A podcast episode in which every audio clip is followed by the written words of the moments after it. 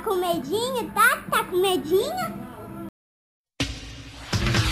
segunda, sexta, esporro da escola. Sábado, sábado e domingo eu solto pipi e jogo bola. Deixa os garotos brincar, deixa, deixa os garotos brincar.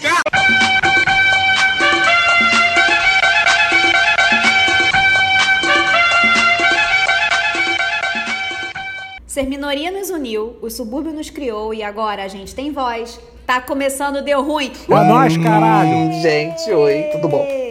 Lembrando, galera, das nossas redes sociais, o nosso Instagram é o podcast Deu Ruim, o nosso Twitter é o Deu Ruim Podcast, a gente tá sempre por lá, dando os nossos pitacos. No caso do Clayton, sempre colocando seu rostinho para aparecer o seu belo rostinho e interagindo com vocês, falando, conversando, aparece lá, dá uma moral pra gente. E a gente também tem o nosso e-mail, que é o poddeuruim.gmail.com. Se você quiser mandar uma cartinha de amor, uma epístola, quiser desabafar, quiser contar pra gente a sua seus causos, quiser mandar um pack de nudes, quiser ativar o seu robozinho pra gente, olha, pode gmail.com. Quiser enviar também uma proposta de patrocínio, a gente tá aceitando, tá, gente? É sempre bom. E em qualquer uma dessas redes sociais, é só você pedir que a gente coloca vocês no nosso grupo secreto do Telegram nosso grupo fofo, nosso grupo amável, nem, tão, nem sempre tão amistoso, mas a gente tá sempre de braços abertos para as pessoas, menos para os haters, tá? E você tá sempre recebendo surra de amor, carinho, ouvidos. A gente tá sempre lá, tá, galera? Só pedir que você entra. Eu sou de Musa. Eu consegui dormir 9 horas essa noite e eu tô aqui com a Tiana do Gueto. É, nós estamos juntos. Hoje eu tô cibernético. Hoje eu tô. Hoje eu tô internet. Tô raquinho. tá robozinho, amigo. tô raquinho. e eu também tô aqui com o Cleiton. Oi, gente, tudo bem? Eu tô aqui feliz também, tô muito sem dormir por todos os estresses dos últimos dias, mas tô super aprovado, super constitucionalista, então aí. Então é isso, né, galera? É... Arrasou. Gente, o nosso episódio de hoje tá muito clickbait, porque a gente tá querendo aproveitar o hype. É o quê? Especial Halloween. Especial Halloween? Sim, a gente né? vai falar porque sobre o quê? Halloween, Halloween é o é o caralho. Halloween é o caralho, o Brasil é um país cristão. Ah, tudo bem, gente, mas assim, né? Festinha das bruxas, a gente veio aqui falar sobre os nossos medos, né? Você tem medo de quê? Você se borra com o quê? Você se caga de medo do quê? Porque não adianta essa mandar, ó, oh, não tenho medo de nada não, caô. Todo mundo tem medo de alguma coisa, né? Então a gente veio aqui para falar sobre os nossos medos, tá? Vou começar. Pessoa cagona que sou, vou começar, tá bom? Ai, meu Deus. É. Ai, primeiro medo, momentos de tensão. Primeiro medo que eu vim revelar aqui para vocês que eu tenho Gente, eu me, me, cago inteira de medo de pombo. Eu tenho muito medo de pombo. Mas pombo, gente. Pombo. pombo. Como você tem medo de pombo? Que, bom, que o pombo te ataque? Ou você tem medo das doenças do pombo? primeira, pri, primeira coisa, é, é, pombo dá câncer no cérebro. Eu acho que isso Caraca. já é um, um, motivo suficiente para você ter medo de, de pombo. para você manter a distância de pombo. Pombo é rato com asa. Pombo nunca tem pé. Se você olhar, sempre falta um pé no pombo. Tem algum problema nesse animal. Entendeu? Eu tenho muito horror a pombo. E eu sofri um ataque de pombos quando eu era criança. Gente. Tipo, esqueceram de mim, né? Aquele vilão do esqueceram de mim. É, é, então, eu sofri um ataque tipo aquele. Por quê? Eu tinha três aninhos e meu irmão era um bebezinho de colo. Aí minha mãe saiu, né? Com os dois filhinhos pela rua e foi levar meu irmão no médico. Nisso, a gente chegou no momento que estávamos aonde? Na Cinelândia. Deus E foi me de Aninha, Serelepe Pimpona, né? É, nos idos dos anos 80, gente, é, a Cinelândia era um lugar onde, além de mendigos e muitos trabalhadores, tinham muitos pombos, né? E tava lá, e a minha mãe estava com meu irmãozinho no colo. O que, que ela fez? Largou a filha por aí e eu fui brincar com um pombinho. tá? brincar com um pombinho. Meu irmão, todos os pombos da Cinelândia foram em cima de mim, meu irmão. E ficavam subindo e descendo e revoando, subindo e descendo, subindo e descendo, subindo e descendo. Eu sei que quando minha mãe se deu conta, eu estava deitada em posição fetal no meio da Cinelândia. Depois desse ataque de pombo. completamente pálida e me tremendo inteira. Gente, que visão. Pra quem não é do Rio, gente, a Cinelândia é um, é um lugar, é uma praça, né, no, no centro do Rio. E essa praça, ela é repleta de pombos. Um dia, se com poucos pombos, já é mais pombos que você já viu na sua vida inteira. É uma parada bizarra. Caraca, mano. Tipo. Gente, que cena. Tipo Jogos Vorazes, mano. Naquela ilha lá, tá ligado? Todo lá Exatamente. doidão. Caraca, mano. Meu irmão, desde esse dia, aí minha mãe, coitada, teve que ficar com as duas crianças no colo, né? Meu irmão e eu. Ela disse, Diana, eu nunca imaginei que eu ia ver alguém tremer tanto em toda a minha vida. Você com lábio roxo, você quase tendo um ataque. E você, tadinha, ficou deitadinha em posição fetal na cinema. Ai, gente. Caraca. No rio do trauma da criança. Aí você hoje fica feliz quando você vê aquele caso do cara que fica pegando pombo pra, pra vender carne, rouba, matando pombo. Tu, tu fica feliz então quando tu vê esse caso, né? Ai, gente, eu só quero que os pombos acabem e morram. Todos, todos, todos os pombos. Então, assim, eu tô na rua, aí um pombo passa perto de mim, eu, eu, eu mantenho o controle. Eu fico bem tranquila. Agora, se o pombo vem pra cima de mim, eu não respondo por mim. É, Que porque se isso, você gente. tivesse esse pavor todo, você não tem como andar no centro, né? Porque o centro tá cheio de pombo de tudo quanto é canto. Não, não. Tem que manter a linha. Não, eu ando no centro e tal, não sei o quê. Eu consigo manter a linha, mas assim, se, se for muito pombo, for muito em cima de mim, meu irmão, não rola não. Não rola. Então, assim, meu primeiro medo, meu primeiro pesadelo, pra mim o inferno é um mar de comida molhada, de ralinho, onde pombos ficam sobrevoando a sua cabeça. Esse é meu inferno. Que isso, gente. Tenho muito medo de pombo. Gente, Tenho muito medo de pombo. ó, meu Deus. Bem, vamos lá. Medo, né? É, depois de pombo, tem um outro grande medo, que é a imprensa. Eu tenho medo da imprensa. Tem medo, tem medo que te cancelem, amigo. Pois é. que façam cara. fake news sobre você. Ah, é, eu tenho, gente. Eu ficava vendo aqueles filmes, né, que, que ficavam, tipo assim, pegava a vida do cara, aí a imprensa distorcia tudo que acontecia na vida dele, aí ele perdia a esposa, perdia a família, ninguém acreditava nele, as pessoas o agrediam na rua. Eu tenho medo, cara. Eu tenho medo da imprensa. Eu tenho medo da imprensa começar a me perseguir, criar fatos a meu respeito. né? Eu tenho medo. Porque é aquele, é aquele filme, cara, do Leonardo DiCaprio, O Aviador. Sim, Não. eu vi esse filme. É um filme de 5 horas, mais ou menos. É, essa, adoro esse filme. Aí tem um- uma parte lá que a imprensa começa a cair em cima dele, né? Começa a, a entrar na casa dele, aí a sondar tudo que ele tem, aí descobre que ele tem um monte de mania, né? Então eu tenho medo dessa parada aí, da imprensa chegar na minha casa, sair descobrindo minhas paradas, meus trelos. Gosta de ficar liberando É erratas, isso né, aí. amigo? Fudeu. Vão acessar meu trelo, vão acessar meu, minha nuvem, aí já era, meu irmão, aí já era. eu morro de medo da imprensa, que a imprensa, a imprensa é maligna, né? Esse é meu medo. Mídia golpista. Isso aí, Globo Lixo. Gente, o meu primeiro medo, ele também é de animalzinho, que já, acho que geralmente é o medo das pessoas tem a ver com animal.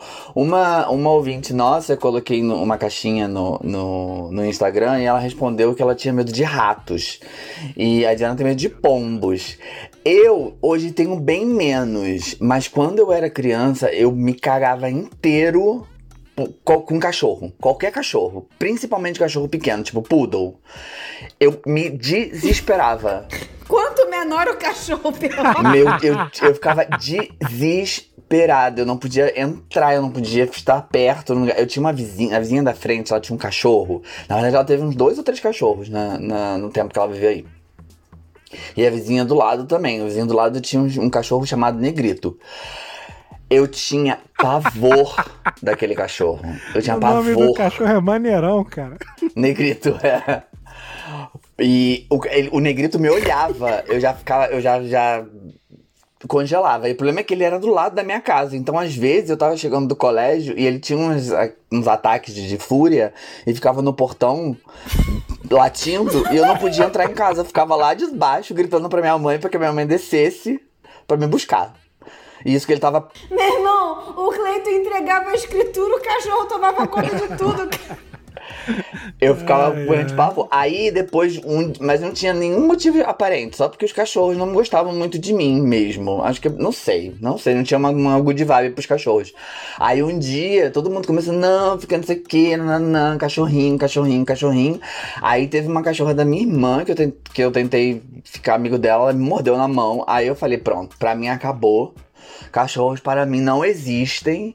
Aí fiquei anos, anos, anos, anos. Aí agora, adulto, um pouco mais controlado, eu conheci dois cachorros que me amam. Aí outro dia eu pu- publiquei uma foto abraçado com esse cachorro que me ama, né? Agora. Que na verdade parece muito com o negrito. A, a, a, cachorrinha, a cachorra que me ama agora. Ela é gigante. Ela fica, ela fica em pé, ela fica do meu tamanho. Aí eu tirei uma foto abraçado com ela. Aí a minha vizinha de anos atrás foi a primeira a, publica, a comentar na foto. Ela, nossa! Como os tempos mudam. Porque ela lembrou. Antes isso, que Porque engraçado, ela- né? Engraçado. Engraçado. Engraçado. Quando era meu cachorro, você Quando não era negrito. Quando era. Mas, mas é isso, eu morria de medo de cachorro, um medo, ou seja, quando essa, quando essa, essa, essa ouvinte comentou com a gente lá no, no Instagram, eu até lembrei que eu também tenho medinho de rato, mas nada parecido com o que era na infância o meu pavor por cachorro, pavor. Cara, eu acho que na minha casa, quando eu era criança, tinha tanto rato que eu me afeiçoei. tipo, não ligo, entendeu? Passou um rato, ah, um mico, foda-se. Sigo vivendo. É, não, porque tem uma diferença entre você ter nojo das coisas e você ter medo das coisas. No rato eu tenho medinho, eu tenho nojinho. É. Agora, tipo, a gente tava lembrando de medo de infância, de cachorro eu ficava, eu ficava completamente paralisado. Se eu fosse converter, me chamavam pra festinha de aniversário, chegava, tinha cachorro, fudeu. Aí eu Caraca. estragava a festa porque eu chorava e eu não queria ficar. Era, era bem tenso. Caraca. Tem uma amiga que também tem medo de cachorro até Caraca. hoje. Aí é o maior, maior problema mesmo. Ai, ai. Gente, é, segundo medo, assim, que eu tenho, gente, eu tenho um completo e total pavor de me perder. Eu tenho muito medo de me perder. Eu tenho muito, muito. E, e- e tem um agravante de eu me perder, porque eu não sei ler mapas. Ih, Ai, não amiga, sei, não segura na consigo. minha mão. Não sei. Eu não consigo. Eu nasci com uma incapacidade para compreender mapas. Nossa, Eu não sei. segura na minha mão. Amiga, quando você vier aqui, você vai ver como minha vida é um inferno. Porque aqui as pessoas se. Além delas pedirem pra você se ubicar, se, se identificar no mundo geográfico, elas falam, elas falam assim: não, você pega a Avenida Norte e a Avenida Sul. Ah, gente. Não tem a menor noção. Aqui eu nunca vou deixar você andar Não. sozinha, amiga, porque e aqui você você já vai se perder. perdeu? Ai, por favor, não me deixa nunca. Eu já me perdi algumas vezes, né? A sorte é que a, a minha memória fotográfica é muito boa. Então, assim, tudo que eu olho, assim, eu acabo lembrando. Eu, eu, eu lembro Graças muito. Mas, e, e, assim, eu não guardo o nome de rua, eu só sei o nome da rua dos meus pais, porque eu morei lá há 30 anos, eu sei o nome da minha rua porque eu moro aqui, mas eu não sei o nome de ruas, entendeu? É, eu tenho um problema muito sério com endereços, muito sério, a não sei que seja um nome muito marcante. Eu não vou guardar, não guardo endereços, assim, muito poucos. Eu não sei ler mapas, eu tenho muita dificuldade com direita e esquerda. Eu sou um completo desastre geográfico. Caraca. Eu sou. Não adianta, não dá, eu já tentei. E aí eu já me perdi, eu já me perdi. Quando eu fui morar em Florianópolis, eu me perdi uma vez no centro, mas ficou tudo bem. Né? A minha memória fotográfica me ajudou. E eu me perdi quando eu fui pra Irlanda. Ai, gente, essa vez. Gente, eu me Quando você perdi. tava grávida. eu- Quando você tava tava gra- grávida, grávida e perdida, que triste. grávida e perdida em inglês. Ai, gente. Ai, a minha vida é muito sofrida, cara. Eu nunca vi uma vida igual a minha. Aí. Aí, e eu olhava pro mapa, mas eu girava o mapa e eu me perdia cada vez mais. Até que chegou o momento que eu sentei no meu fio e chorei. Você cry, você cry. Eu sou essa pessoa. Eu me perco. Eu sento no meio fio e choro. Ai, Eu gente. desisto. Eu desisto. Eu não consigo achar os locais. Cara, sabe um lugar que eu me perco muito? No Shopping Nova América, eu me perco Ali é sinistrinho mesmo, ali é brabo. Eu não consigo achar. Tanto é que normalmente eu vou pro Nova América acompanhada, porque eu tenho medo Ali é meio, ali é meio bolado mesmo. Ali. Ai. de me perder. Pessoas que. Vê, a gente, a gente tem que fazer esse disclaimer. Eu sempre me Pessoas que não são do Rio. Só- O Nova América ele era, um, era uma fábrica. Ele foi desativado e virou um shopping. O negócio é que ele foi crescendo, porque ele fica né, no subúrbio. E, Enfim, classe C, na época do boom da classe C, ele foi aumentando. Ele foi aumentando. ele foi aumentando. Então, realmente, ele é um shopping que não tem o menor sentido. O menor sentido. Não tem! Tem uma hora que você desce uma escada, você vai pro subsolo, depois quando você vê, você tá no terceiro É, cara. É muito incompreensível. muito incompreensível. Shopping é doidão. Pra mim, o galo... Pra mim, o galo dos ventos, onde eu me acho do Nova América, é quando eu acho a Parmê. Quando eu acho a Parmê, me dá um alívio no coração. Porque eu consigo me encontrar. Eu consigo ir dali pra algum lugar. Mas quando eu vou rodando e não acho a Parmê, começa a me dar um desespero. Um desespero. Ai, eu tenho muito medo de me perder, gente. Aí eu sento no meu fim e choro. Puta que pariu. Outro lugar, eu sempre me perco em Botafogo, sempre me perco. Eu não posso andar sozinha em Botafogo, porque eu vou me perder. Eu vou me perder. Por isso que eu só vou a Botafogo acompanhada. Porque se eu andar sozinha em Botafogo, ou eu ando sempre beirando a enseada, ou eu vou me perder, não adianta, eu vou me perder. Eu já me perdi no Jardim América, que é o bairro que eu morei 30 anos. Eu não consigo. Eu sou uma eu tenho uma incapacidade de localização que nasceu comigo. Então, por isso, eu tenho muito medo de me perder. Esse é o meu Transtorno de. GPS. Se um dia... Isso, eu tenho transtorno de GPS. Se um dia você me ver sentada no meio, uma, uma pessoa de cachinhos, sentada no meio, eu fui Ela chorando. perdida. Sou eu, tô Perdida. me, me ajudem, por favor. Eu não, eu É não isso, lembro de é ficar meu me perdendo, medo. não, cara. Eu lembro que teve um. Eu tinha uma noia. Criança tem umas noias, né, cara? Aí eu lembro que eu tava com as manias de ficar andando de olho fechado. Aí, Aí nessa. E eu tava dando a mão pra minha mãe. Aí eu fechei os olhos, comecei a andar. Quando eu fui ver, eu tinha dado a mão pra uma outra pessoa, cara. Uma, Um Caralho, aí eu clássico. olhei, aí eu olhei o caraca, eu- aí eu tava, aí tipo, mó doideira, cara, mó doideira.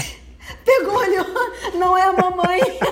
Criança tem umas noias doidona, né, cara? Não é mamãe! Vamos lá.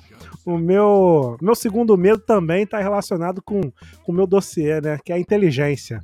A inteligência, o FBI, a, a, a ABIN. Eu, eu cismo que. Eu toda hora. O Eu Carluxo. cismo que tem alguém me vigiando. Toda, aí todas as coisas que eu faço aqui eu tô preocupado com a vigilância, né? Preocupado de alguém tá me observando, alguém tá grampeado. Eu sempre acho que tô sendo gramp- grampeado. Aí eu, Gente, é. Aí eu Aí eu irmão. sempre Watch the Watchmen, né, é, cara, aí eu fico achando que, caraca, vão me grampear e vão usar isso, não sei o quê. Aí de uns tempos pra cá, eu tenho maneirado nas coisas que eu falo no WhatsApp. Tanto é que hoje eu até liguei pra. pra- Mentira, não, você você só pode estar brincando. Você só pode estar brincando. Não, não foi por causa disso, não, né? Foi por isso que você pediu pra eu te ligar hoje? Mais ou menos, cara, mais ou menos. ai, gente. Eu não acredito. É mais ou menos isso, né? Porque, sei lá, cara, eu tenho medo de, de o pessoal pegar as paradas, de intercept, essas paradas assim. Eu cismo que vou, alguma hora vão, vão pegar umas paradas minhas. Aí eu já eu fico investindo em segurança, né? Investindo, tipo, caraca, será que esse aplicativo aqui é seguro? Pô, mas e aí, aí eu pergunto lá para o atendimento, e tá, e se acessar, como é que vão acessar meus dados? Se acessar, como é que é? Não sei o quê. Aí eu fico vendo essas paradas aí que eu acho que o pessoal sempre vai, vai me grampear. Gente. Caraca, você já ouviu falar do Signal, amigo? Signal, Signal, ele é uma, ele é uma espécie de WhatsApp que você pode mandar as mensagens se autodestruírem, Não, sabia? eu uso o Telegram, pô. Isso aí eu tenho meu. Não, não, não, mas nesse Signal você bota um tempo de visualização da, da, da, da mensagem, entendeu? E aí Mas você o Telegram também. Ah, não sabia que no Telegram tinha essa tecnologia, mas eu sei que no Signal É, tem. pô. Eu já usei o Signal por um tempo e você pode botar assim: ah, pessoa- essa mensagem só vai ficar no ar durante 5 segundos. Se a pessoa não ler, ela não lê nunca mais, entendeu? Porque a mensagem se destrói. Eu achei maneiro esse Signal. Eu me achei. Sim, é eu me achei super James Bond, cara. Super James Bond quando eu usei esse aplicativo. Eu, quando eu tenho as conversas brabas, aí é, é pelo Telegram no autodestruição, cara. Aí tem, tem. E a gente de, toda semana fecha o grupo e cria outro. Gente. É, é pra, as manias lá. É. Ai, eu- E eu tenho um, um- E eu fico pensando no esquema, tipo assim. é, segurança na, na internet e segurança aqui em casa, tá ligado? Aí. Por isso que tem um lance de eu não querer sair de Jardim América também, que aqui eu me sinto mais seguro, porque eu tô afastado da capital, e aí dá tempo de fugir. essas paradas, Caralho, entendeu? meu irmão! Meu Deus! Gente, amigo. Eu nunca teria, eu nunca teria esse medo porque eu nunca acho que nada que eu tô fazendo é tão interessante que outra pessoa queira saber. Na verdade, às vezes eu tenho que me convencer que a Mas, outra é, mas pessoa. é exatamente isso que É, eu penso. Às vezes eu tenho que me convencer O meu- que o meu interlocutor tá interessado em mim. Imagina uma outra pessoa. Gente. Não, pois é, eu também. eu- o que me tranquiliza é tipo assim: eu não sou interessante a ponto de ser grampeado. A gente mas nunca sabe, eu né? fico bolado. Entendeu? Mas então, Gente, mas eu, eu sempre fico com isso na minha cabeça, tipo assim, gente, pelo amor de Deus, é só a minha vidinha. Quem vai ficar interessado na minha vidinha? É. Pelo amor de Deus. Eu fico assim, saca? Mas aí eu vejo os casos rolando, aí eu fico bolado. Caraca, pode, podia ser comigo. é, no dia que, tá no dia que te cancelam aí é foda, eles descobrem tudo. E aí, Não, tipo assim, desculpa, Cleito, só pra finalizar. Eu, eu- o cancelamento não é minha preocupação. A minha preocupação é a exposição dos meus dados, entendeu? É tipo assim, caraca, o Petit planejava um ataque ao Rio Guandu, né? aquelas paradas lá. Mas você tipo, planeja, amigo? Não, cara, mas eu tenho meus planos. Eu tenho planos com relação à política, eu tenho planos com relação a várias paradas, entendeu? Aí eu guardo aqui as paradas, tudo esquematizado, entendeu? Mas fala aí, Não, Cleiton, então era aí. isso. É, tipo, eu nunca me achei tão interessante, mas, mas o, meu, o meu segundo medo tem a ver também com uma questão comportamental. Eu tenho medo, mas aí é um medo, né? É, eu acho que tem minha geração inteira tem que é medo de levar coió. Não sei se vocês conhecem essa, essa expressão, coió. Eu lembro e eu, eu, eu achei muito estranho. Que que é coió? Eu, eu achei muito estranho quando você botou isso, que você tem medo de coió. Coió, é, coió é tipo que é coió? Que, que é agressão é, na, na linguagem das bichas. Eu não sei se as bichinhas novas usam coió ainda, mas é algum tipo de ataque homofóbico. O que acontece? Não, pra mim, assim, no, no mundo hétero que eu conheço, levar coió é tipo assim, é tipo levar um fora. Por isso que eu não entendi quando você colocou. Ah, entendeu? não, coió, coió, coió não, pra gente, pras bichas, é, é, é não só um fora no, no sentido amoroso, né? Tipo, aí dei em cima do molequinho, ele me deu, um- ele me deu um toco. Não, levar fora, eu digo de levar fora, alguém te responder mal. É, é, passa por aí, mas, mas também pode ser, pode ser mais, mais forte. Mas assim, alguém que foi atacado na rua e Ah, bateram, tá. eu falei, ih, a bicha levou um coió. É. Mas eu não sei se as, as novinhas ainda usam. Isso é muito de, de, de bicha over 30. Mas enfim, eu sempre tive muito medo de levar coió. Porque. Ah, porque bicha, né? Enfim. Mas algumas pessoas têm menos esse medo. Porque esses dias a gente até teve um caso aqui em casa que a gente ficou conversando um tempo que o o meu namorado ele tem oito anos menos que eu. Então, parece pouco, mas é uma outra geração. E ele curte muito essa história de, de, de, de- da pinta, né? Ele tem, tipo, uma facilidade muito maior. E ele tava, a gente tava comentando sobre isso, sobre sair, tal, tal, tal, nas manifestações, e porque o que acontece? É, a gente tava nas manifestações tava tendo, juntava todo mundo, então um dia a gente saiu nessa, na- numa das manifestações dessas, a gente pegou o metrô junto com o pessoal da torcida organizada. E eu gelei. Eu gelei, eu não consegui. A gente entrou, aí fechou a porta do metrô, eu gelei, fiquei tensíssimo. Aí, quando, na outra estação, a gente mudou de, de, de vagão. Eu falei com ele, a gente precisa mudar de vagão. Aí, quando a gente mudou de vagão, eu expliquei pra ele que eu tinha, que eu tinha muito medo. Eu tinha muito. Eu, eu morro de medo de entrar no metrô, de qualquer lugar fechado, com, com essa galera que tá muito em onda jogo de futebol. Porque eu tenho certeza que se, se eu falar um A, eles vão descobrir que eu sou. vão se dar conta que eu sou bicho e me encher a porrada. E então eu tenho esse medo. E aí o Diego, o Diego tava comentando comigo que isso se percebe porque às vezes quando a gente tá na rua ou em qualquer lugar, e eu tô conversando com ele e chega uma pessoa que eu não conheço, meu- a minha voz e a minha, a minha expressão corporal mudam imediatamente. Eu não- nunca tinha percebido. Aí ele falou que eu fico durinho assim, tipo, na hora. Quando eu reconheço uma pessoa que, eu- que não tá no meu, no, meu, no meu escopo, que eu não sei de onde vem, eu fico. Eu mudo na hora. É o medo do coió.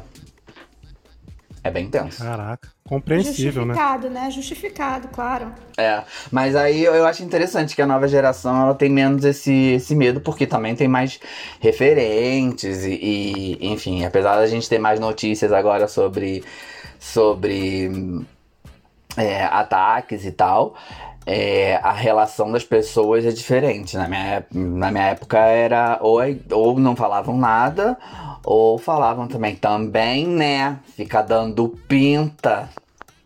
É a frase. Mas é isso aí, meu segundo medo que ficou internalizado dentro de mim, para sempre talvez, é o medo de levar um coió. Mas se, a gente, se eu tô num, num ambiente mais, mais tranquilo, tipo, ah, tô numa boate, tô numa festa com amigos, tô na minha casa, não sei o que, aí é super tranquilo, aí é de boa. Mesmo, por exemplo, se vamos supor, você tá aqui em Madureira, é, no parque, por exemplo, e eu tô contigo. Tu ainda vai ter medo de tomar coió? Se a gente estiver no Parque de Madureira, por exemplo, chega um, um grupo vestido de, de blusinha do Flamengo, por exemplo, com, é, é, naquele esquema de tipo ver jogo, saindo de jogo, eu fico muito tenso. Eu fico meio tenso assim, ainda. Então teu coió tá mais relacionado com a galera de torcida. É, assim, Não, não, ele- não o coió necessariamente. dele tá relacionado não apenas é, galera de torcida. O coió dele tem qualquer pessoa que seja um potencial agressor é, homofóbico. E geralmente em Entendi. grupo. Entendeu? Já, galera, por exemplo, se tiver. É porque, é porque essa imagem, eu acho que pra qualquer pessoa do Rio de Janeiro, a sensação de você entrar no metrô e ter uma galera indo pro jogo de futebol é aterrorizante Pra qualquer pessoa que não esteja ali naquele mesmo, naquele mesmo esquema. Parece que eles vão destruir o metrô inteiro. Então essa é, uma- é- é a imagem que eu mais consigo fazer referência desse momento medo de quando a masculinidade tá saindo pelos poros das pessoas. Entendi. É tipo eu com a polícia. É, ba- basicamente. É tipo eu com o meu terceiro medo agora, né? O medo de ser estuprada, né? É... Passar por uma situação de tipo, não sei, sair de casa pra trabalhar de madrugada e isso rolou. isso rolou uma vez lá no Jardim América. Eu tinha acordado cedo, eu ia pra academia de madrugada. Aí tava uma lenda de que tinha uma Kombi branca, que eles estavam colocando mulheres na Kombi branca e estuprando. Aí eu fui pra academia e aí na esquina lá da minha rua parou um cara numa Kombi branca e o cara ficou assim é, na rua Kombi e o cara do outro lado assim da calçada e eu pra passar. Eu parei. Eu parei e fiquei olhando. Aí o cara virou pra mim, passa, colega. Eu, não, não vou passar, não. Caraca, Mas aí eu passei e deu tudo certo. Não aconteceu nada. graças a Deus. Deus. Mas é o medo que eu acho que aterroriza todas as mulheres. É, eu acho que eu acho que é muito conectado, que é esse medo assim, tipo, é a mesma coisa que acontece comigo. Se eu tô andando na rua sozinho de noite e eu vejo que estão se aproximando três pessoas, três, aí depois eu vejo que são três homens, e depois que eu- se, eles vão chegando mais perto, tem muito trejeito masculino, masculino aquela coisa muito de. de eu, de, de, sabe? De. Da- Muito heterotop. é, muito heterotop, muito, muito. Eu já eu, eu começo a andar já assim, tipo, com todos os sentidos piscando. Porque O instinto Spider já É. ativa, né? eu acho que deve acontecer um, assim, o único o problema maior com as mulheres é que não precisa ser um grupo, né? Pode ser uma pessoa só e já deve dar um desespero do cacete. Dá, dá, dá um desespero do caralho, cara. Dá, assim. É, Por exemplo, infelizmente a gente, né, tá habituada do cara. Vocês querem ver um exemplo de uma coisa que me aterroriza, assim, me, me, me apavora, me deixa em pânico, real? É, a gente tá acostumada, né? Infelizmente, a estar andando na rua, os caras parece que nunca viram uma mulher na vida, começa a mexer, começa a falar um monte de besteira tal. Mas ok, a gente leva a vida. E aí, cara, tu quer me deixar em pânico? É quando eu tô andando na rua, aí vem um cara me acompanhando devagarzinho, devagarzinho no carro. Mano, Deus me livre. é, é um, é um pânico, é um pânico, é um pânico real. Eu não. Cara, homens, por favor, não façam isso. Por favor. Eu, sei que vocês têm uma coisa que acha que o carro é a extensão do pau de vocês, né? Tanto é que a mulher passa e aí vocês vão lá e buzinam, como se a mulher fosse virar e falar: tá, desce daí agora que eu vou chupar você agora. Entendeu? Vem aqui agora que. Para aí que eu vou dar pra você. Agora que você buzinou, agora eu lembrei que eu tô a fim de dar pra você, né? Mas assim, o cara que ele vai acompanhando a mulher na calçada com o carro, é, devagarzinho, mano. Sério, cara. Meu Deus, que pânico que dá. Dá um pânico que você não consegue explicar, saca? E aí, é, por exemplo, você tá na night, você ter sempre que tá com alguém perto, porque os caras não respeitam você, os caras respeitam quem tá com você, de preferência um homem, né? De tipo, ah, eu cheguei do trabalho tarde da noite, né? 10 horas, 9 horas, nem precisa ser tão tarde, 10 horas tal. Então, de preferência, pegar um Uber que me deixa na porta de casa e já sair com a chave do prédio na mão para poder engatar é, na- no, no portão, porque se o homem chegar em 5 segundos e te carregar, ele te leva embora e te estupra e foda-se, entendeu? Então, assim, é, é muito aterrorizante pensar em qualquer possibilidade.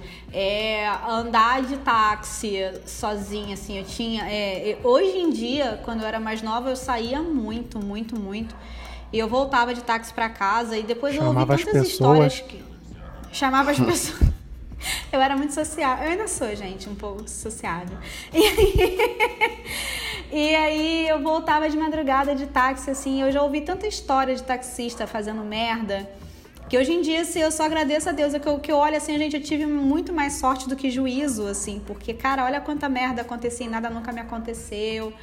Então, assim, dá, dá efetivamente muito medo, sabe? Quando você ouve histórias de caras que, que porra, em plena luz do dia se masturbam em cima de mulheres no transporte público, é, chefes com, com assédio sexual. É, é- é muito, muito, muito complicado, assim. Eu já passei por muitas situações de assédio na minha vida. Graças a Deus, nenhuma foi efetivamente física, de vias de fato, né? Eu, eu- eu coleciono histórias de assédio, mas nenhuma, nenhuma assim tão forte, nenhum tão, né, que foi físico. Mas tem o, o medo de ser estuprada é iminente, eu acho que pra qualquer mulher. Sinistro. Bem, é, para finalizar, acho que. Ah, não, tem o Cleiton ainda, já ia esquecendo. Cara, o meu é o meio que o inverso do que vocês falaram, né? O Cleiton tem o medo do, do, do coió, né? A de Musa tem o medo de ser estuprada, né? Por... E eu tenho medo de briga, cara. Eu tenho medo de me envolver em brigas. Porque, por exemplo, esse lance também. Quando eu era adolescente, eu tinha medo de de ficar andando sozinho na, na rua com lance de, de bandido, essas paradas assim. Mas aí o tempo foi passando e as coisas foram mudando, né? Minha aparência, né? E aí eu passei a ser o potencial bandido, digamos assim, né? As pessoas me veem na noite como um suspeito, né? Então é, mudou isso. Agora, com relação às brigas, também mudou e piorou. Por quê? Na adolescência, se eu caísse na porrada com alguém, na semana seguinte estava resolvido. Hoje, se eu brigar com alguém, né, uma briga ou uma discussão hoje séria pode resultar em morte, ou minha ou de uma da pessoa. Né? Uma briga ou confusão séria pode resultar em processo. Uma briga ou confusão séria pode resultar na minha prisão, entendeu? E para vocês terem noção, ó, eu tava num churrasco de uns amigos brancos lá na Tijuca, né? E aí a vizinhança chamou a polícia para acabar com o barulho, né? E aí aquele negócio, se geral rodasse ali, você acha que eu ia ficar de boa? Não, Não. Entendeu? nunca. Algum dos brancos ali eu, tinha, eu sabia que tinha maconha. entendeu? Eu sabia que tava portando maconha. E aí eu pergunto: todo mundo ali ia rodar como consumo. Vocês acham que eu ia sair no consumo? Não, eu seria. Eu ia ser enquadrado como traficante. Entendeu? E então, tipo assim, as confusões, as brigas, essas coisas pra mim eu- são muito perigosas. Eu tenho que tomar muito cuidado. Se eu discutir com alguém aqui em Jardim América, qualquer outro lugar, dependendo de quem for, ou a pessoa pode me dar um tiro, ou a pessoa pode chamar alguém pra me dar um tiro, entendeu? E dependendo também da questão de honra também, a, a discussão pode chegar no nível de agressão, né? E aí processo, indenização, prisão, aquelas coisas todas. Então, briga pra mim é algo muito perigoso que eu sempre tenho que estar tomando muito cuidado. Pra não estar envolvido e pra nem estar perto, né? Porque a gente também sabe que infelizmente acontece esse tipo de coisa. Você tá passando por ali, duas pessoas brigaram, fudeu. Sim, vários casos, né, de ser confundido, né? Eu já fui confundido, eu tava passando na rua aqui em Jardim, e aí o cara botou a arma na minha cabeça. Ele achou que eu era um, sei lá, um maconheiro que tava passando, que sempre passava ali. Então, ou seja, eu podia ter rodado aí de bobeira, entendeu? Aí é isso. Que merda. Bem, Fala aí teu último medo, Clay. cara, depois dessa, dessa hum, sequência de medos, né, que eu acho que marca cada um de nós de uma forma pesada, diferente, um medo que nos une, um medo que nos une a todos, um medo que nos une a qualquer pessoa que já saiu e começou a trabalhar e ativou o CPF, entendeu? É o medo, eu tenho medo de boletos. Eu tenho medo de boletos, mas não são os boletos que eu, que, eu, que eu sei que eu vou pagar. Entendeu? Eu tenho medo daquele boleto que chega que você nunca imaginou que ele fosse chegar na sua vida. Entendeu? Aquela, aquela multa que tava, no, que tava no contrato e você não, não se deu conta. Aí você não pagou alguma coisa assim no dia, tal, tal, tal. Aí te mandam aquele boleto seis meses depois. Aí tu não, tu não sabe de onde vem a parada. E tu não tinha aquilo em conta. Às vezes nem é muito, mas só de você ver um boleto que você não tinha pensado, você começa a pensar, caralho, quantos boletos eu tenho abertos por aí, Deus do céu. Aí e os você começa boletos a ligar pra- falsos? ah, boletos falsos, eu continuo. também. Tem isso. Rola esse. Aí, mas o boleto falso, ele tá conectado diretamente com esse primeiro medo do boleto que você não sabia de onde vem. Porque quando chega o boleto falso, a primeira coisa que você pensa não é que ele é falso. É tipo, puta que pariu, nunca vi esse boleto. Aí você começa desesperado. Se você vê, eu vou fazer sete anos no Chile. Sete anos. Eu, quando eu morava no Rio, eu nunca tive conta da Light na minha- na- na- no meu nome, nunca. Sempre morei com a minha mãe. A conta da Light era no nome dos meus pais. Faz dois meses, dois, dois, três meses, eu recebi no meu e-mail aqui. Atenção, Cleito, tem uma conta Light em aberto. Meu coração disparou. Eu falei, Que gente. isso? Se tem uma conta da Light em aberto, essa conta tá aberta há sete anos. Meu Deus do céu. Aí eu comecei a ligar. Aí depois eu me dei Aí eu ligar para as pessoas no Brasil para atendimento. Aí passei um e-mail, escrevi no Twitter. Aí me, me responderam dizendo que era um boleto falso. Aí eu fiquei mais tranquilo. Mas, gente, É, não, essa semana chegou pra mim um boleto no nome do meu pai. Eu, gente, mas já não basta o boleto que tem no meu nome, eu tenho que pagar o do meu pai também. Hereditário, dívida hereditária. Não ferra, meu irmão. O, cara, boleto falso, dívidas falsas chegam pra mim direto, cara. E, e por e-mail, por várias paradas. É, eu fico de bobeira, mano. É porque você fica querendo se esconder, Isso, isso é você que se esconde. E eu, que qualquer coisa do. qualquer joguinho do Facebook, eu coloco meu CPF, minha identidade, meu número do cartão de crédito, a porra toda.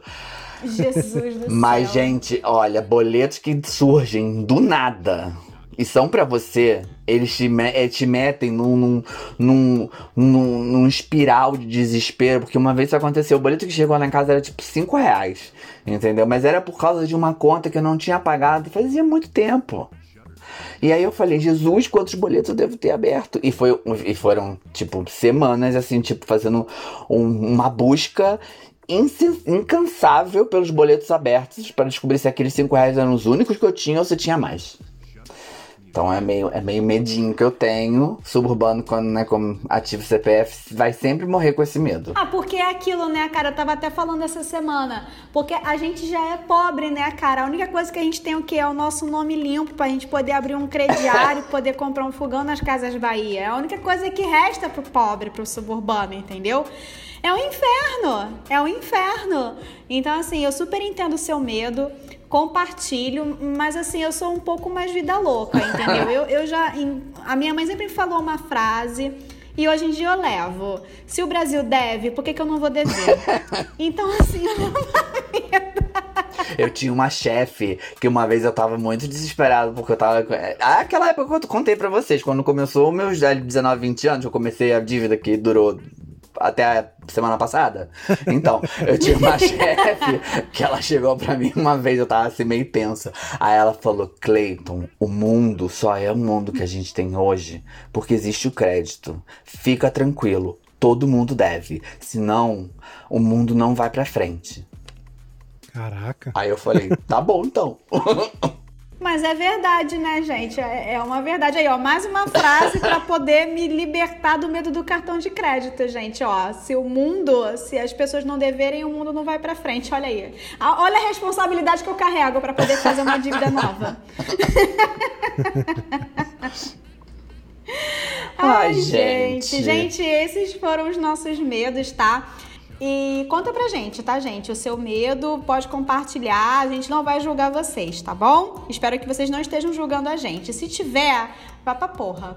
Bora pro Bora. deu ruim, galera. Deu ruim, deu ruim. Gente, meu deu ruim, né? Meu deu ruim é o quê? Faz tempo que eu não falo dele. Eu tô tentando evitar, porque assim, falar mal dele é chover no molhado, eu não aguento mais falar mal do Bolsonaro. Mas assim, Bolsonaro politizando a vacina do Covid, entendeu? Essa doença maldita que acabou com o ano de 2020 do planeta, né?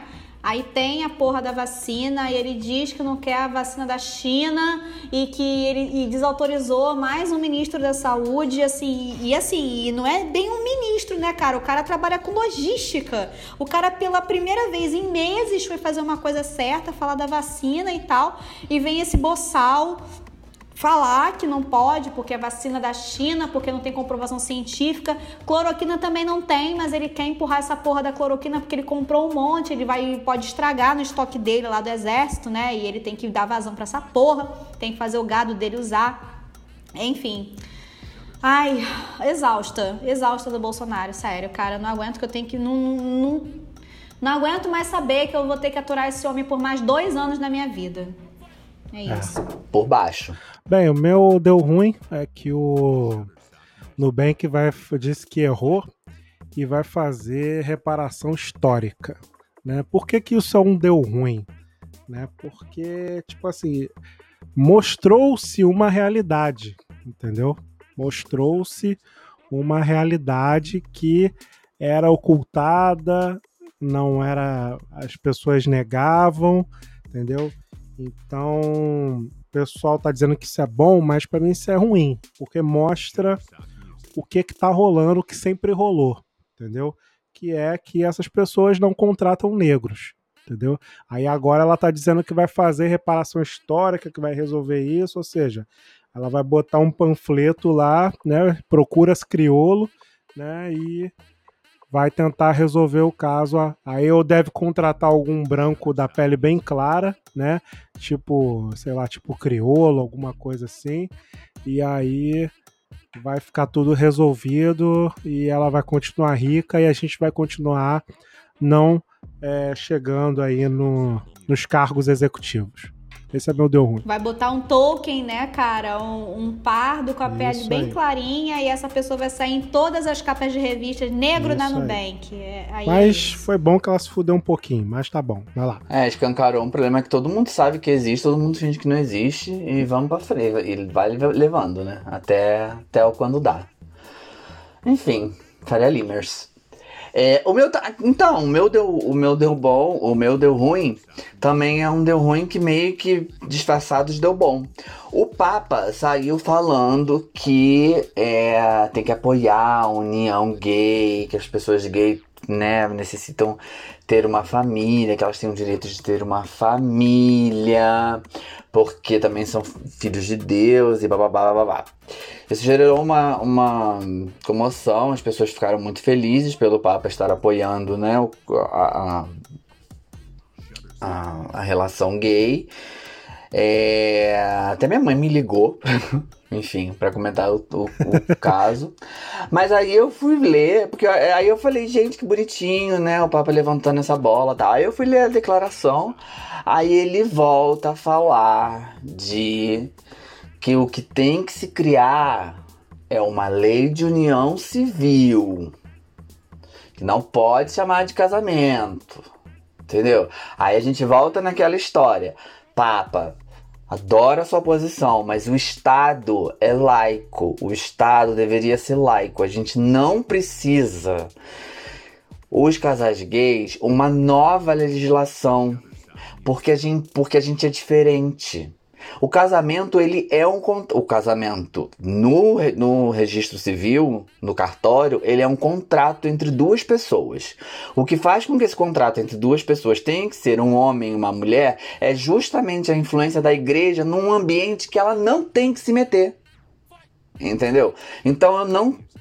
Esse é meu deu ruim porque eu não tô pra bater palma pro, pro líder religioso máximo da Igreja Católica, principal religi- religião do planeta, pri- principal é, é, é, é, é, historicamente parte de tudo que está acontecendo, de, de tudo que tá acontecendo, novamente vir falar e vir meter o bedelho no estado que não é parte sua, da sua incumbência.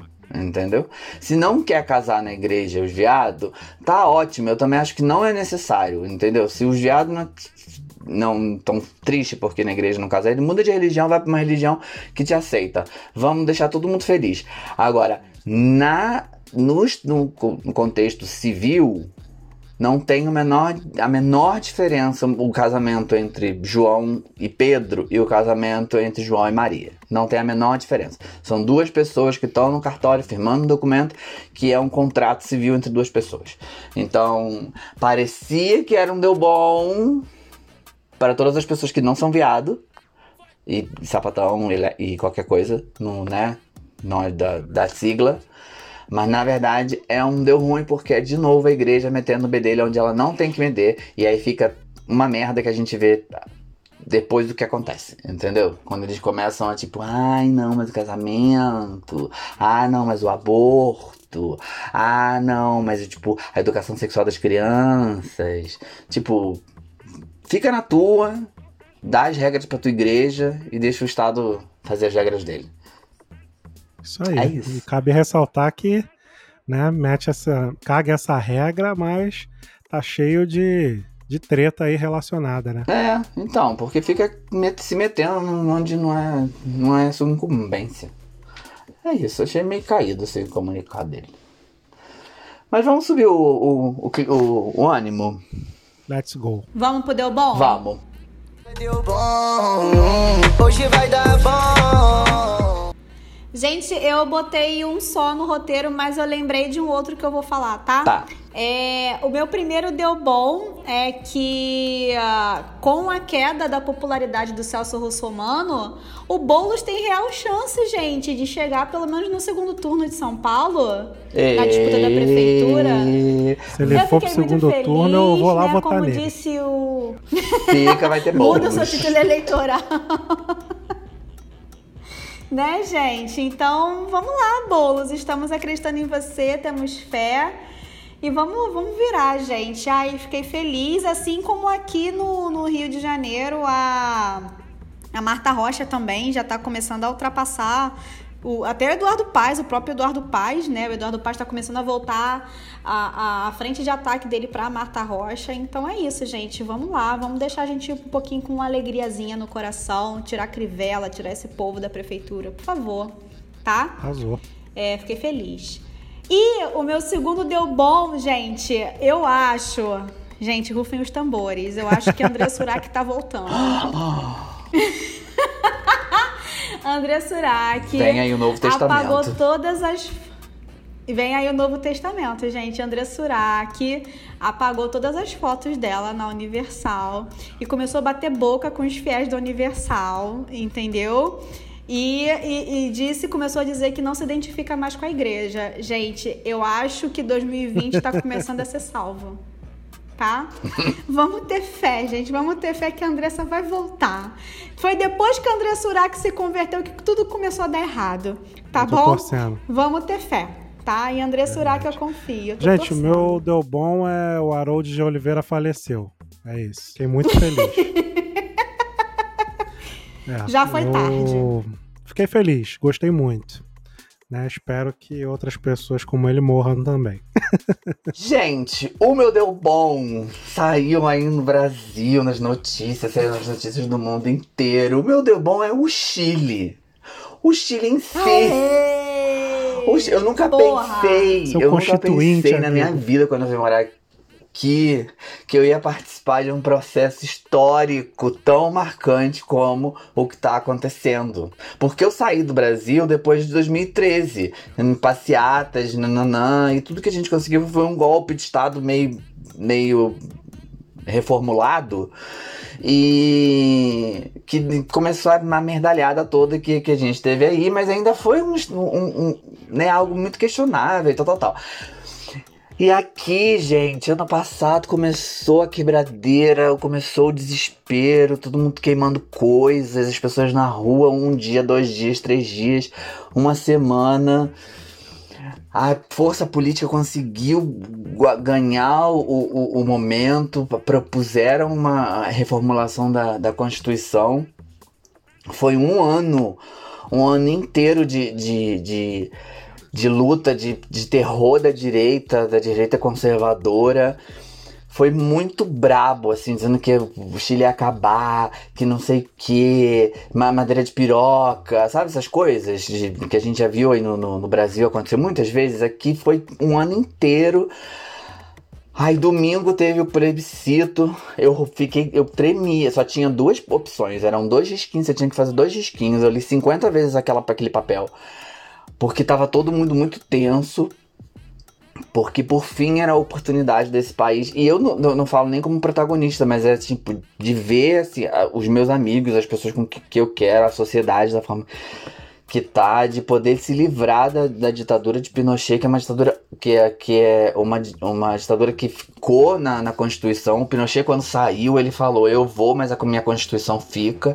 Era, era impossível tirar a Constituição pelos, pelas formas legais. Ela tinha travas. É, ela tem, né, ainda que está válida, travas quase impossíveis de você, de você sobrepassar. Foi muito. E aí, ontem Gente, domingo foi uma tensão, porque acabou a votação e começaram a contagem de votos. Quando abriu margem, que no final ganhou com quase 80%, o, o, o, a, o aprovo, né? Aprovo a mudança de Constituição. Foi uma festa tão maneira aqui. E esse foi o primeiro passo. O Chile foi o berço do neoliberalismo, como a gente né, conhece hoje. É o país mais neoliberal do mundo, ganha até dos Estados Unidos em algumas situações. É, ver isso mudando é muito legal, é muito legal. E, e, e, vem coisas e vem coisas muito boas por aí. Por exemplo, uma das, grandes, uma das grandes vitórias que teve o movimento social aqui, principalmente das mulheres, é que aprovaram, né, que ia fazer o plebiscito para fazer uma nova constituição e é obrigatório, vai ser a primeira constituição no mundo que é obrigatório que 50% dos constituintes sejam mulheres. Olha só esse, esse pequeno detalhe. Então. Ai, gente, que coisa mais linda. A gente tá muito feliz. A gente tá assim, tipo, é muito legal estar tá aqui participando disso, porque nesse período de trevas que a gente se meteu desde, desde 2013 e a gente viu tudo meio que indo pro buraco. Aí primeiro foi Bolívia, primeiro foi a Argentina do, do, jeito deles, depois foi Bolívia e agora o Chile meio que com essa explosão, estão os olhos todos aqui. Ai, gente. Ah! Aí assunto importante, que eu acho que vale muito a pena, vale muito a pena pensar no Brasil. Aqui ficamos um ano com as pessoas com sair em todos os jornais, no, no, né, nos grandes jornais, tipo o Globo, tipo comparando aí, né, o Globo, Jornal Nacional, Ana Maria Braga, essas coisas assim, tipo painéis especialistas dizendo que a sociedade estava polarizada, porque era muito polarizada a sociedade, a sociedade estava polari polarizada era usado em todo momento. Aí falava das violen do, da violência, falava do, da, destru da destruição que ia ser o Chile. E, e, isso ganhava força, era, era tipo Twitter o dia inteiro. Aí ontem foi a eleição, ganhou 80%. E ganhou a opção de, de reformar a Constituição no país inteiro, menos em três bairros. Não em três cidades, não em três estados, em três bairros. Era como se a gente, se a gente tivesse uma eleição no Brasil inteiro e todo mundo ganhasse, todo tivesse o mesmo padrão em tudo, e só o padrão mudasse em, no, no Leblon, Socorrado e Barra. Do Brasil inteiro. Aí você vê, é uma polarização ou é uma minoria de três bairros dentro de um país inteiro que tem grana suficiente para manter o discurso como eles querem. Vale pensar isso no Brasil. Oi, Faria Lima. Tamo aí. Arrasou. Boa, amigo. Muito boa. Arrasou, gente. Ai, que esses bons ventos soprem aqui também. Por favor, por favor, por favor. Ai, vamos pro papo reto? Vamos pro papo reto. Se, se ligar no papo reto que eu vou mandar pra tu. Gente, meu papo reto é como alguns já sabem, esse foi um fim de semana onde no domingo à tarde eu consegui descansar. E face a isso, eu consegui colocar minha filmografia em dia, né? Um pouco, pelo menos, e assistir Borá 2, né? Tá na Amazon. Gente. Ai, meu Deus, eu já falei aqui, mas como Sacha Baron Cohen, esse homem é um gênio. E ele, assim, é genial, provocativo, perfeito. As críticas que ele faz a todo momento político e social dos Estados Unidos é algo absurdo, absurdo, sabe? E a coisa que ele, as coisas que ele faz para impressionar, para chocar, e meu irmão, o que ele fez com Rudolph Giuliani, para quem não sabe, o ex-prefeito de Nova York que fez o tal do estado, como é que é, a tolerância zero nos anos 90 em Nova York, e atual advogado do Trump é indescritível, assim. É, eu vejo muita coisa. Eu, assim como eu vi Borá 2, eu vi, eu terminei de ver a segunda temporada de The Boys, que é perfeita. É muito, muito, muito perfeita. E de maneira escatológica, né? Que explode pessoas e cabeças e tudo mais. Mas nada me chocou mais do que a cena do Rudolph Giuliani no filme Borá 2 assistam, por favor, assistam. Assim, é, é, muito perfeito. É de uma genialidade que você fica assim, ó. É de uma coragem, é de uma ousadia que você fica assim, ó. É. Você fica de queixo caído. É, é, é foda. Absurdo mesmo. É muito bom. Esse, eu também vi esse fim de semana, amiga. É impressionante. Bem, meu papo reto é o site da estante virtual, né? Que, onde você tem acesso aí aos sebos do Brasil. E para mim é muito bom. Eu estava precisando de um livro para estudar um, uns lances aqui de milícia e encontrei na estante virtual. Encontrei barato e sou, a estante virtual sempre tá, sempre tá me quebrando o galho quando eu tô querendo algum livro antigo. Então, esse é o meu papo reto. Gente, meu papo reto eu vou voltar às minhas indicações de música em espanhol. É eu vou indicar hoje uma cantora, uma cantora mexicana, Carla Morrison. Ela já passou por um monte de, de, de, ritmos diferentes. Agora ela tá entrando numa coisa mais pop, mais divertidinha. É, mas eu queria indicar mesmo é um disco antigo dela, um disco que se chama Amor Supremo, da Carla Morrison. É uma obra de arte, ele é meio experimental, é, é lindo, é lindo. É pra abrir um vinho e colocar. É um desses discos que, que você dá play na primeira música e ele espera ele terminar, a última, entendeu? Carla Morrison, Amor Supremo, tá no Spotify. Tem a versão deluxe, não é muito boa não. A versão original mesmo de 2015 é mais legal. Então é isso, gente. Esse foi o nosso programa de hoje. Não esquece de comentar com a gente nas nossas redes sociais, no Instagram Podcast Deu Ruim ou no Twitter Deu Ruim Podcast. Quais são os seus maiores medos? O que que te bota medo, entendeu? Além do neoliberalismo evangélico. e... e lembra também, gente, a gente tá aqui toda quinta-feira, o nosso programa é semanal, compartilha com todo mundo. O nosso e-mail é podderruim.gmail.com. Se você quiser manter contato com a gente para fechar patrocínio, para mandar uma cartinha de amor, para mandar um pack de nudes, é só mandar pra gente. A gente tá aqui toda quinta-feira. Um beijão, galera. Valeu. Tchau, tchau. Valeu, tchau, tchau.